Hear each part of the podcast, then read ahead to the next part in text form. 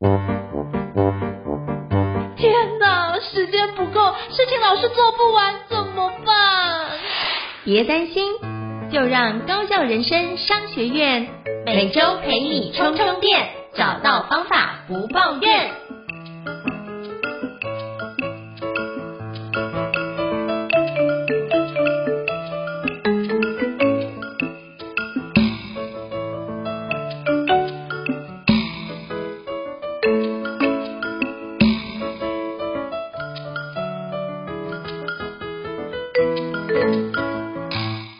大家好，我是赵英成，欢迎大家来到高校人生商学院的 Podcast 新书访谈节目。我不知道过去自己人生中你有没有哪些好故事呢？那我今天我想跟各位介绍一本书，叫做《把自己活成好故事：逆向回顾、拆解过去、预想未来，从当下决定人生的精彩》。那这本书我看完觉得很感动，因为我觉得每个人身上都有很多的故事，包含就是之前呢、我在。帮助相关的家人在梳理很多的品牌的过程，我发觉大家并不在意你做什么产品，而是在意的是你这个品牌有什么样的故事，以及这个故事到底跟人有什么样的一个连接性哦。所以一个好的故事才能够让人家会有所感动。那今天我们邀请到一个我觉得非常厉害，我觉得非常敬佩的一个导演，也是这本书的作者，把自己活成好故事的作者，就是黄瑞仁老师，也就是我们俗称的故事超人老师哦，来邀请他来跟我们做。这一次的一个新书访谈的分享，让我们诚挚欢迎瑞仁老师。Hello，瑞仁老师，你好。Hello，赵老师好，我是故事超人瑞仁。今天很开心来到赵老师的节目哈。那呃，我我自己本身在科学园区工作了大概八八年多，叫快十年的时间。然后后来呢，我就离职创业，大概有十五年的时间。那我本身创业的工作选的就是影音制作这个领域。那一路从扛摄影机，从这个影像的记录，一直到后来的编剧导演，大概是我主要这一条路上在做的事情。那后来也接触了一些创新创业的的领域，所以就会在不管是在我的影视还是一些新创事业里面，都是我现在的主要要关注跟努力的事情。嗯，好，非常感谢瑞恩老师跟我们做这么简要的自我介绍，让大家可以多认识你一些些。那是不是可以邀请，就是瑞文老师跟我们分享一下，当初为什么会出版，就是把自己活成好故事？那是有什么样的一个起心动念或契机呢？好，因也因着我自己本身的工作了，嗯、因为要拍片啊，自然就是要呃写剧本啊，写脚本啊，哦，各各种的故事都会进来。那我比较擅长琢磨的，其实是在有有一部分的广告跟一部分的纪录片。哦，那我先讲一下，我不拍电影，因为没有那么多房子可以卖。因为假设在，台湾的文创事业里面，呃，还是要投入很多的资金，才能够做出大家看得到的理想中的那个真正可以卖的那个作品。那我大部分时间会帮客户代工，或者是拍一些我自己想要做的这些故事的的画的这些作品。那为什么在这个会有这本书呢？是因为收集太多故事了。收集很多，我我们的触角，因为其实我觉得我很喜欢的，我这个工作者这个工作可以做很久。一个很重要的原因，就是因为我的生活不会在办公室里面，我的人生会不断的展开。那不止在我我们国家里面，有时候我们也会到对岸，到其他地方去取材。那我觉得这个可以让我的视野或者是我的我的感受会更不一样。那我收集这么多故事之后，我就发现说，哎，其实故事当然。呃，市面上有很多的老师在教怎么样写故事啊，怎么样做行销啊，故事行销等等，其实都有脉络可循。那可是我都觉得说，哎，如果说你教大家说这个故事的部分，如果说都是只是品牌或商品的话，那是帮别人做嘛。那如果说我们有这一套 methodology，有这套方法，为什么不能先帮自己？就像刚刚赵老师讲的，帮家人，我们也可以帮家人啊梳理一下。我我们不用太自私的去想说我要写什么日记啊，写什么自传，而是你的人生这个小小的过程里面，过去那一段里面发生什么事情，然后跟我们的故事的结构有没有好玩的一些，就是说，哎，剧情的发展。所以我后来就思考，我把它做整理。其实最早期是因为我在呃台大的 PMBA 这 program 里面，我的论文就是写以故事三幕剧结构探讨企业成长路径。我我我用比较科学的方法去验证，就是说我们写故事脚本的这个结构，跟所谓的我们在管理学上谈的品牌或产品的一个生命周期曲线的关联性。那经过一个 fitting 之后，哎，我觉得它是一致的，就是它有很多共同的特性。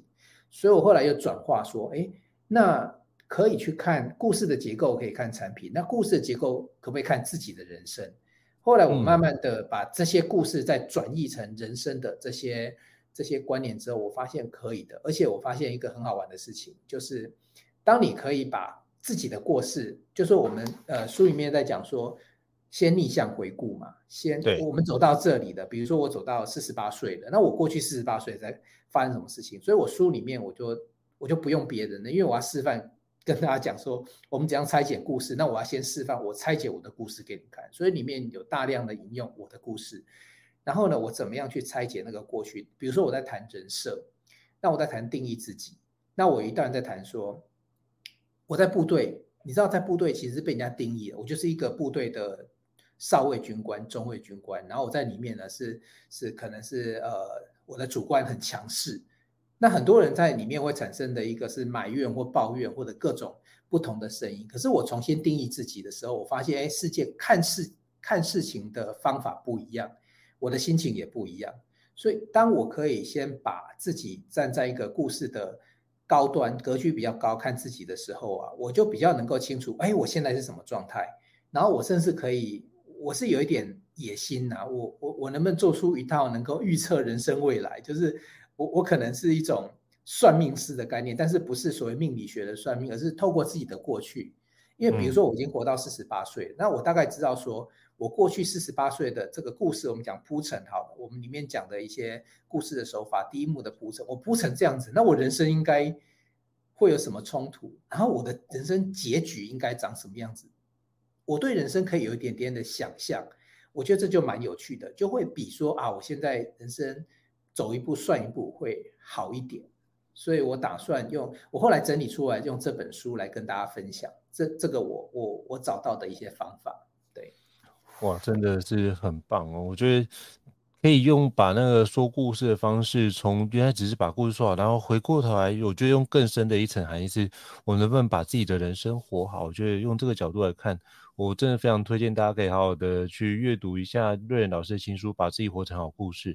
我相信你可以从瑞仁老师的自己的生命拆解里面找到自己的生命拆解方式，并且让自己活得更好。那我也想请教瑞仁老师，因为其实在书中你有提到，我觉得你说每个好故事都来自于挫折跟绝望的一些堆叠或反弹。那这对你的人生或有什么样的一些启发呢？你是不是可以跟我们分享一下一些实际的案例，让我们可以透过这个实际案例更加了解呢？好，我我就举一个例子啊，我举男生当兵这件事情。我我当初因为我念台北工专五专嘛，然后五五专的下一个脚本，人生的故事脚本应该是考差大或二技，以学习历程来讲。可是因为我都我都混社团，我我到专五还在当毕联会会长。所以我最专长的是画海报啊，或者是办活动啊，办演唱会、办舞会啊。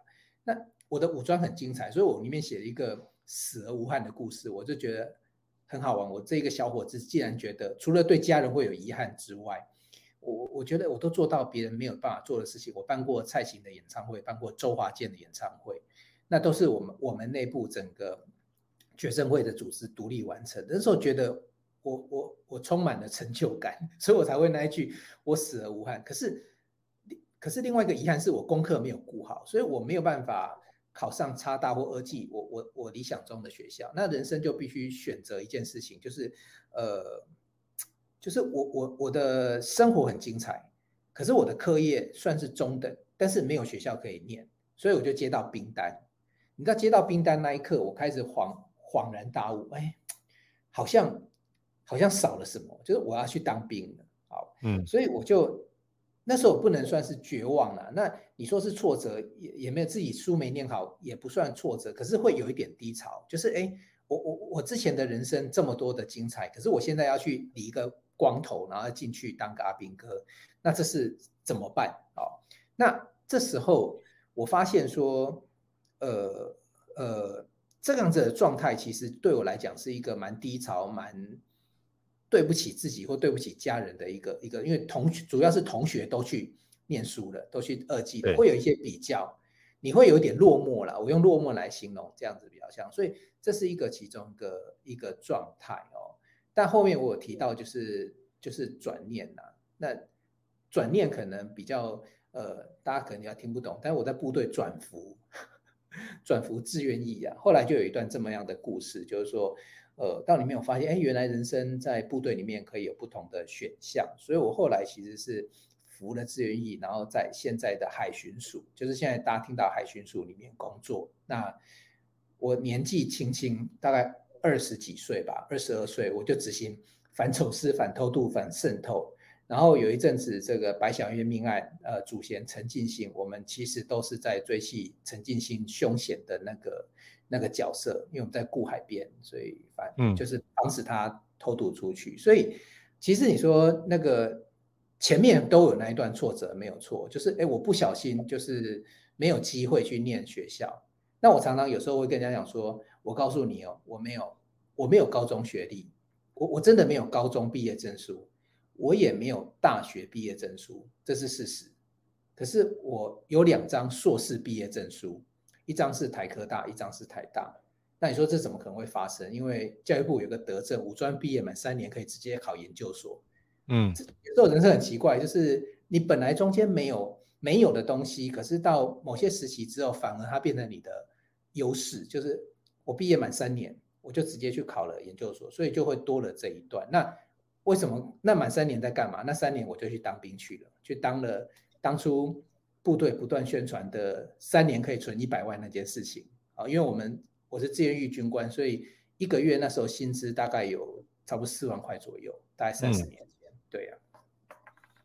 哦，这这从生命故事刚跟我们分享的生命故事，我真的觉得哇，真的也是一个很精彩。那从生命故事里面遇到的一些转折，然后透过那转折的反思，然后从反思里面。刚开始会有点那种，就是怎么跟人家不一样。可是我觉得很棒的是，在于瑞老师也有很有勇气的去走出来新的一条路，然后去做过转念的方式，把自己可以活出不一样。发觉，哎，这个路径虽然说跟别人不一样，可是好像也是一个不错的路径。然后现在也也有自己的一个康庄大道，我觉得这是一件很棒的事情哈。那我觉得这个故事。之所以有动人，或之所以会让人家觉得有共鸣感，就是只在于我们每个人都有类似的情境或感受。所以刚刚瑞老师在讲说，其实我也会想到，哎，过去遇到挫折的状态，那我怎么做一些转念，然后重新的去诠释这件事情，然后让人生可以更加的往前看，然后可以知道把自己过去的安顿好。我觉得都是很好的哦。那其实。瑞仁老师刚刚在讲故事的时候，我一直想到你在书里面提到一个，就是三幕剧，嗯，就是三幕剧这个结构，是不是可以邀请你跟我们介绍一下？这个三幕剧结构其实存在了好几千年的状态哈，那是不是可以跟我们介绍一下这是什么样的概念，以及我们如何运用三幕剧的结构来帮助我们去了解我们人生高低的起伏，并且走出那个低潮的状态呢？好。呃，我我我想书哈，因为一般人看，所以我们就不我就不拿太多太深学术的东西。那三幕剧是一个非常容易理解的。那有时候我刚开始看书，我都想说，哎，奇怪，为什么幕剧哈有分三幕五幕了哈？那最简单的三幕，嗯、那他告诉你什么叫三幕，就是第一幕、第二幕、第三幕。然后如果再多深一点，就六个字，哦，叫做第一幕铺陈，第二幕冲突，第三幕解决。嗯就很好记，就是铺陈冲突解决，铺陈冲突解决。其实你看短短的这六个字哦，三组字，其实它经常能够涵盖所有故事的一个结构。所以有时候我们在练习自己在想要练习说故事的时候，可能有各种不同的方法，但我擅长用这个结构来检视我写出来的故事有没有，如果是自己写的话，有没有长成这个样子，因为。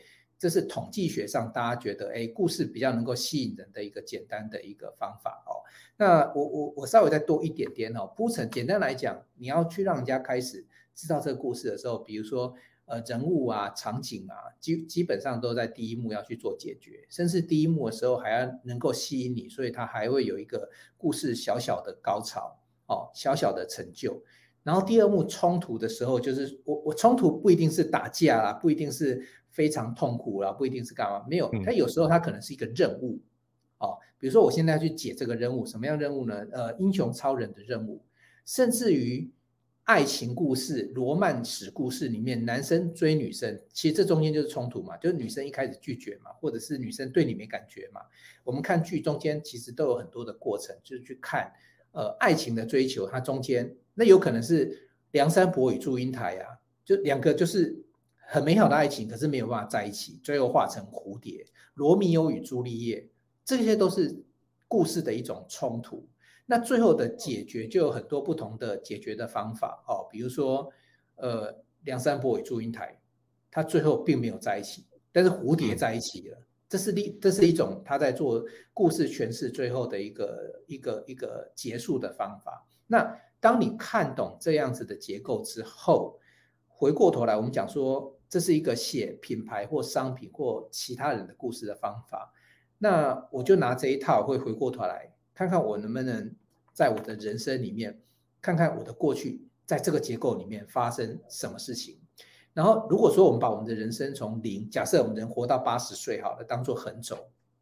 哦，大家如果边听的，你可以拿拿一张纸啊，一支笔啊，稍微看看哦。纵轴是叫做剧情，横轴叫做时间。那我们如果把一个人生当做一个很大的三幕剧，那我零到八十岁，假设八十岁了要做结局的，因因为人嘛，总不可能无限赛局，就 没有人活到一一一呃，就顶多人瑞啦。可是其实最精彩的到八十岁嘛，哈，那我们就可以看看，就是说，哎，我过去我的第一幕铺陈，我的人生铺陈大概是长什么样？然后呢，人生还没走完嘛，像我我我跟赵老师都还没走完嘛。那我们现在是处于什么样位置？是在那个叫做冲突点的 S 曲线的哪里？还是说我已经突破了第一个高峰了？我又我第一集结束了，我刚走完第一集了，我到第二集到第三集了，其实都可以在图形里面去标示一下自己位置。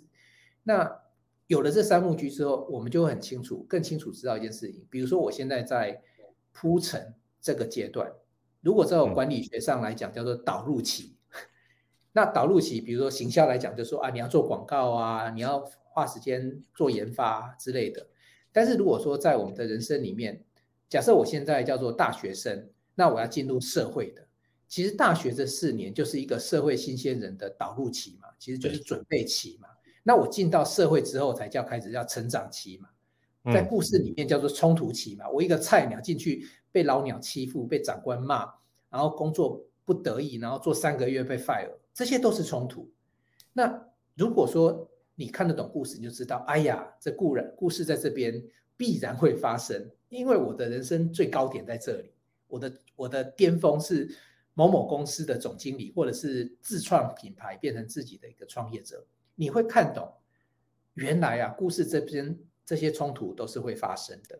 那你自己也可以去想一个，我后面有讲一个叫做呃企以企业来讲叫。愿景跟目标嘛，那你人生最最亮的那个点，那个方向怎么指引？我讲说就是天呃天边的月亮，这是管理学大师在讲管理这件事。因为愿景叫做天边的月亮，那什么意思呢？就是天边的月亮是呃看得见摸不着，所以你人生的最高的方向是往哪边走？那目标是眼前的山头，所以呃我如何攻克？这我我人生第一个山头是我第一份工作要做五年。举例好了，或者是我要继续台积电工作，嗯、我就去克服这个山头。我我当初进台积电的时候啊，我内心有个想法，就是说，我们当工程师的，或者说学工程的啊，就是如果我能够有机会进入地狱般的公司去磨练个两年，我也不枉枉费我的工程训练。所以我那时候内心给自己定义，就是我进台积电，不管再怎么苦，再怎么熬，至少要做完两年。嗯。后来我做到五年，那代表什么？代表哎，我我有攻攻过这样子的一个冲突点，往这个目标这个山头我有攻过去了，那就是人生一个小小的阶段的达成。所以，呃，其实对我来讲，只有六个字：铺陈冲突解决。那我会去回顾我自己，我我走了什么样的历程？那我现在又在哪里？那好处是，我不会害怕的。比如说，我现在很沮丧。比如说，我现在出书，书我要在乎它能不能卖得好，啊，我能够对得起出版社，能够对得起读者。那书一开始不可能都很快冲上去，尤其是呃，它有一个历程，所以我都知道说好，嗯、书也是一个对书来讲是一个导入期嘛。那我现在就是这个铺陈期，所以我我我要怎么样去铺陈，告诉大家有这本书。今天来上这个节目，也是其中的一个铺陈点，怎么样让这个书能够推出去？那我们就很清楚知道，哎，那我我要怎么做？嗯，是。非常感谢瑞仁老师跟我们分享三幕剧在真实人生中的用法，可以怎么看待？我觉得基本上就可以把它拆解成更小的一个事件，然后通过那事件，其实每个都是三幕剧的一个结构。这样的话，你就可以对很多事的理解会用更，我觉得更一个明确的方式去做一个理解跟跟解构。那这样你在看待自己的人生低潮的时候，就发觉，哎，其实这个部分我们只要处理了低潮，也不会经过太久，接下来就会是。再低也不会再低了。好，那我们就可以用这个部分当做是一个反弹。那我们接下来就是往上，就可以用这个角度去让自己比较释然或比较淡然的状态，然后去看待这些人生遇到的一些其实无常的一个情况，比较能够客观的看待自己了。因为避免落落入太主观，就觉得天哪都没有人帮我，我的人生就这样毁了嘛？其实不是的。其实，嗯，所以我们经常在告诉大家说要有一个什么正向的力量啊，其实。正向的力量背后的一个解读是，你能不能稍微抽离一下自己去看待这件事情？你会发现这个事情给你的是不同的意义。是，我觉得这真的是很棒。因为就像我之前在就是见习，就在医院见习的时候，就有一个主治医师就跟我讲一句话，我觉得蛮好。他说，任何时间点你都有选择的权利，不管再好再坏。嗯因为那时候他刚好对一个重度忧郁症的一个个案，他就是忽然想要去顶楼做高空弹跳，然后他就那时候就是劝说他跟他讲这件事情，然后我就觉得，哎，这句话对我来说影响蛮深，就不管在怎么样坏的情况之下，都可以选择，嗯，你可以自己都可以做选择，只是重点是你放弃选择也是一种选择状态，所以就看你怎么去跨越。然后就想到日本前几年日本有一间寺庙的一些。那个上面的那个算是那个牌句吗？就是它有一个京剧非常红，然后他写说，除了死亡之外，一切都是擦伤。哦，印象对这句话印象非常深刻。除了死亡之外，一切都是擦伤。哎，真的呢？对啊，对人生来讲，他说只要你有活着，其实都是一个积极看待，那一切都会过去。嗯，那我就觉得。可以从不同的角度来诠释这件事情，只要活着都是一种胜利啊！我觉得这样都活得超积极乐观的，这样。对啊，我看赵老师就是非常积极乐观，每天都有嗡嗡嗡嗡不完的行程，人生。因为每天也遇到很多挫折，可是就觉得怎么去面对这件事情嘛？那因为这常常都是一体两面，就是你希望想要在人前显耀，必然在人后受苦，这都必然。所以像这。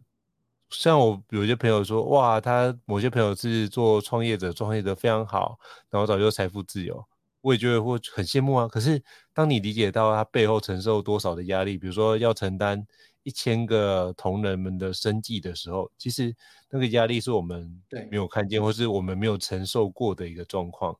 他可能当疫情期间，他也很苦啊。对，一年烧了两亿，然后都是从自己口袋捞出来的状态。那这件事情我们没有看到人家苦的一面，对，所以我觉得就是都都不容易。我们开公司创业哈，我常常在开在想一件事情，就是说大家都觉得野心要多大，要做到多大多大上市贵啊。可是呃，你当你做到到那个时候，你要去思考，不是只有你一个人的故事，你底下有一千个、一万个人，那台积电可能好几万个人的故事在你的手上，你你一不小心。嗯你的决策错误，或者说不要讲觉得，我书里面讲嘛，内在系统、环境系统跟时间系统，有时候可能是内在够强，环境不够好。内在够强，环境够好的时候呢，时间还没到，那这个领导者他都必须承受，就是呃，我我要把这家公司活成好故事。为什么？因为底下有几万个故事，我公司不好的时候，你知道，几万个故事都会受到牵连，他们会因此而往下走。那我们。当领导者有，就是有用心，或者是真正优质的领导者，他的思考是带领团队，是让大家都更好那个概念，对呀、啊，所以我非常认同。有时候我我们不只要在乎自己，更要在乎大家都是好故事这件事情。嗯，我觉得很棒，谢谢瑞老师跟我们分享。那我也想就是我想要在里面书中，我觉得有一段，我觉得我一直也印象深刻，也很好奇，也想跟老师请教，嗯、就是其实老师书中有聊到你自己过往的生命历程嘛，包含如何从就是台积的工程师转到变成是做纪录片的导演，嗯、那这转折其实是对很多人来说是一个非常大的跨界。那我想请教老师，就是在过程这样的转变过程，有没有遇到什么样的一个挑战，以及你如何去克服？这样的一个挑战，并且成功跨越的，是不是可以邀请跟我们分享这段的心路历程？嗯，好哦。呃，很多人在看这些转折的时候啊，都很好奇，然后都觉得啊，就是我们事后事后诸葛，我们都可以解释说啊，因为这样这样，所以变成这样这样嘛。那其实人生很妙，有的时候它就是一个美丽的误会。嗯，几乎很多的创新都美丽的误会。我想赵老师应该也也看过很多的案例哈、哦。那我我当初并不完全只是一个误会啦，因为我有一些基础，比如说我刚才讲说我在社团的时候，我我其实花蛮多时间都在影像的，比如说我常常进暗房，我在暗房的时间可能比我在教室的时间久，所以我对影像有一些基础的认知跟喜欢。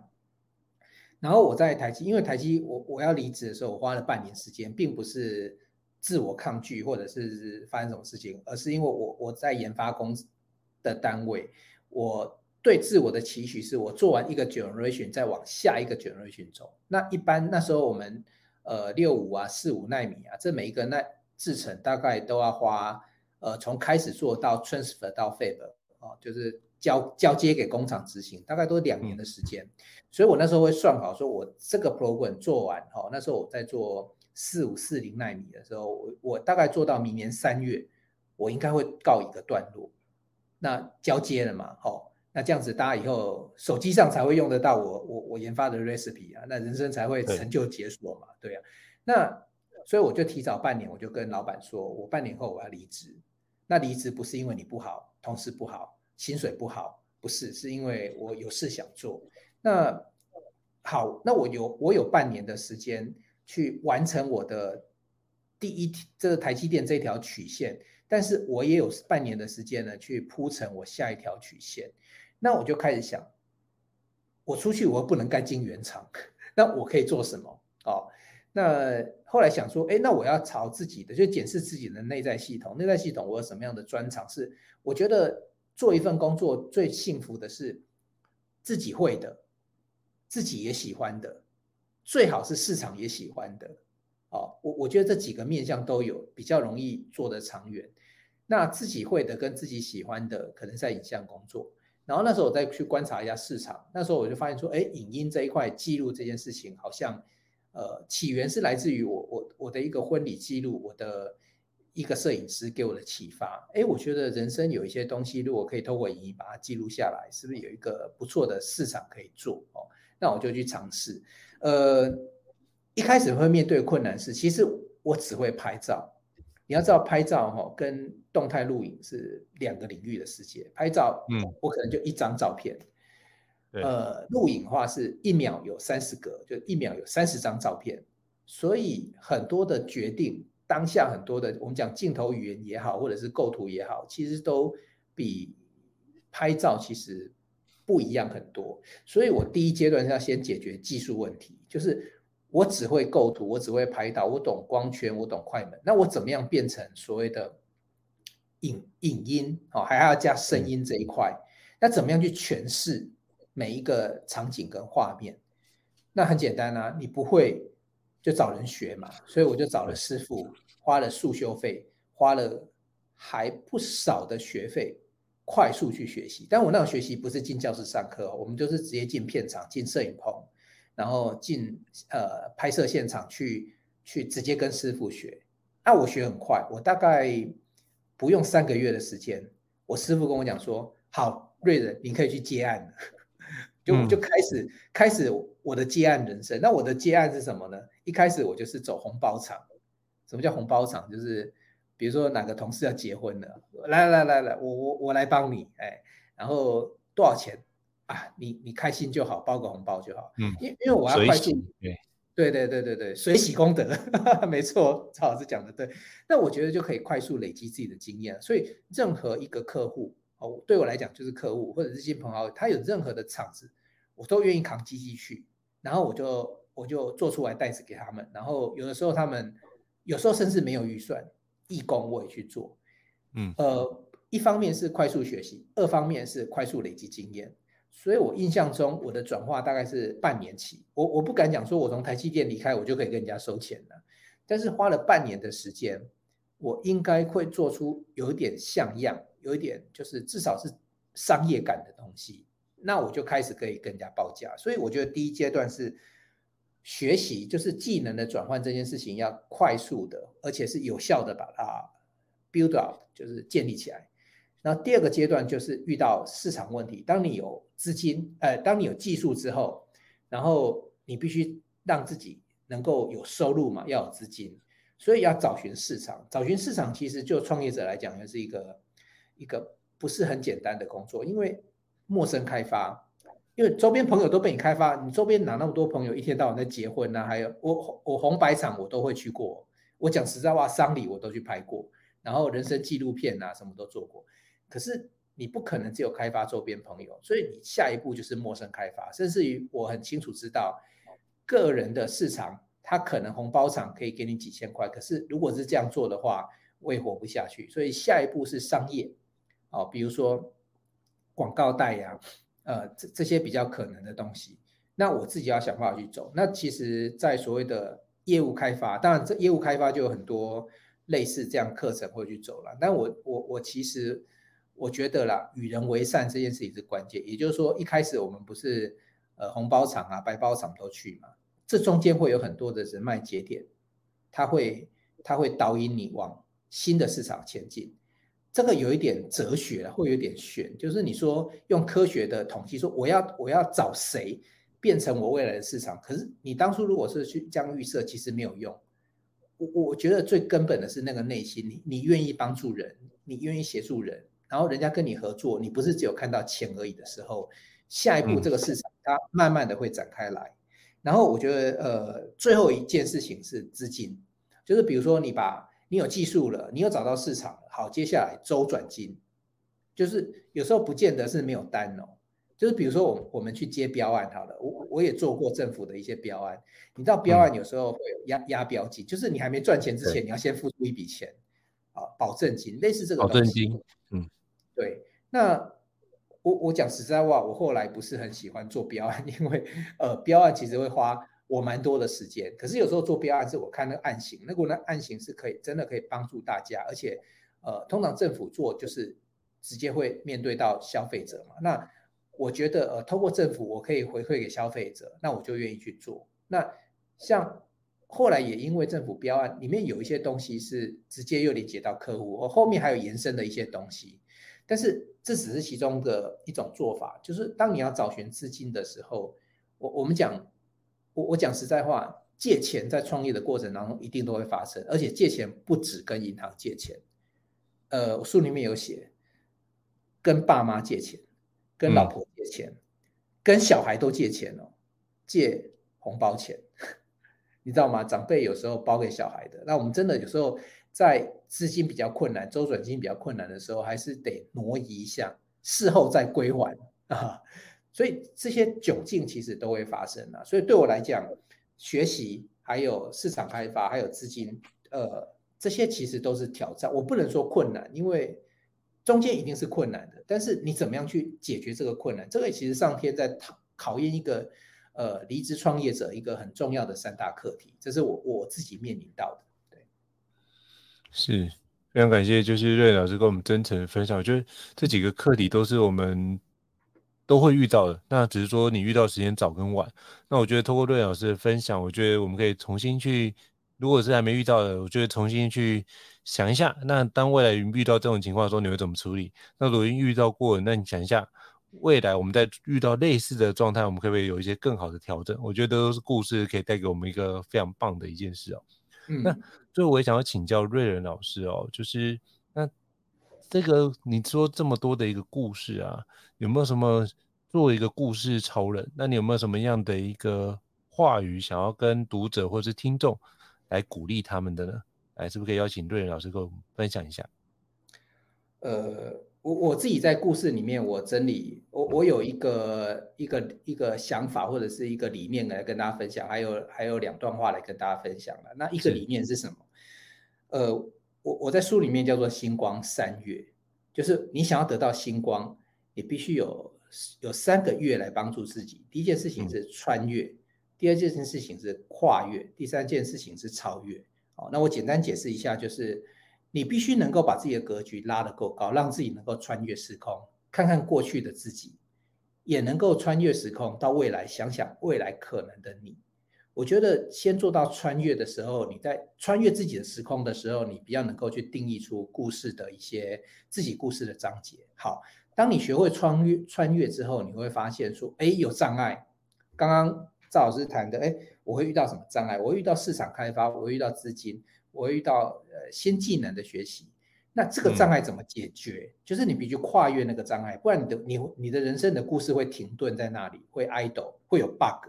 那我们希望希望这个 bug 赶快排除，其实就是要想到跨越的障碍的一些方法。那最后呢是做了这些事情之后，最后其实真正的目的是超越自己啦。超越自己就是永远都会得到那个比过去的或者是比现在更好的那个自己。那所以有两句话要分享给大家：相信自己，让世界相信你。我我觉得很多事情你一定可以做到，嗯、但是最关键是你能不能先相信自己。你的故事好或不好，不是过去那一段决定的，是未来能够决定的。像像我主持的指北针 Podcast 一直告诉大家，现在所处的位置不是最关键的，是你前进的方向。所以你一定要相信自己。那真的很神奇，世界就会相信你。然后另外一句是。在未来，你会遇见更好的自己，其实都是不断的在超越。然后今明天比现今天的自己更加的成熟，更加的棒。那这是这本书一直想要传达给很多的读者一个很重要的讯息。好，非常感谢瑞老师跟我们讲了，就透过星光三月以及两句金句，相信自己，让世界相信，以及在未来你会遇见更好自己，去做个展开哦。那。刚刚瑞老师提到就是指北针哦，是不是可以跟邀请跟我们介绍一下您跟诗慧老师做的这个 podcast 指北针 podcast，让大家可以多认识一下指北针呢？好。呃，其实也是因为故事的关系，我平常在陪伴认识太多的人，嗯、那我在身上他们看到太多的故事。嗯、那我我刚才先前跟赵老师正好有在聊到说，我们做做 podcast 都有一个小小的心愿呢。我们万一不在这个地球上的时候，各种可能不在这个地球上的时候，我们留下什么？那我们都不约而同选择声音。可是我觉得这个，我对我来讲的话，因为我接触这么多故事，那我觉得好故事，不管是好故事或者是即将要好的故事，它都有都希望能够让。更多人能够去体会或者是一起亲近，所以我我就透过指北针这样子的一个 Podcast 平台，然后不断不但分享我跟诗慧自己本身的周遭，我们也把周遭当初定义就是职人。简单来讲，你只要在工作啊，那你只要有很多的生活经历，我会邀请这些职人来跟我们去分享，就像赵老师邀请很多的作家等等来一起去分享一样的道理。那我更 focus 在一些角落的职人，因为我觉得他们。平常比较没有机会被听到跟看到，那电视台的采访等等也没那么多，那没关系，指北针我们就扮演这个角色，让这些呃伙伴们一起，他们的故事都非常的精彩，那有些故事甚至于都很振奋人心，那指北针就扮演这样的角色来分享他们的故事。太好了，我到时候把就是指北针 Podcast 的内容放到这一集的资讯栏位当中，可以让各位听众可以来做相关的一个收听哦。嗯、我觉得这是一个非常棒的一个节目哦。谢谢赵老师。最后，我也想要请教瑞仁老师，就是那这本新书啊，把自己活成好故事，最近有什么样的一个新书分享会的相关资讯吗？是不是可以邀请老师跟我们介绍一下？好，哎，我们录音这一天是八月十号，其实，在后天就礼拜六，八月十二号。好，那可可能上档之后就就我不晓得，这个可能比较晚一点。但是礼拜六在台北的这个下午两点半，在台北的杂志图书馆有一个新书分享会的活动。那如果这一场如果错过的话，还有一场是在新竹的巨城的成品，在新竹巨城五楼，也是九月二号的下午两点半。在成品呢，也有一场新书分享会的活动，都欢迎大家。好，非常感谢瑞瑞老师介绍，就是到时候会把资讯提供给大家，也希望大家如果有机会的话，也可以到现场去聆听，就是叡人老师故事超人来跟大家分享这本新书，把自己活成好故事哦。那再次感谢叡人老师的莅临，来跟我们做这么精彩的一个分享。那如果各位听众觉得高校人生商学院不错的话，也欢迎在 Apple Podcast 平台上面给我们五星按赞哦。你的支持对我们来说是一个很大的肯定。那如果还想要了解相关的新书，请欢迎 email 或者是讯息让我们知道，我们陆续安排像叡人老师这样的专家来跟各位听众做分享哦。再次感谢叡人老师，谢谢。那我们下次见。谢谢大家，拜拜谢谢，拜拜。高校人生商学院掌握人生选择权。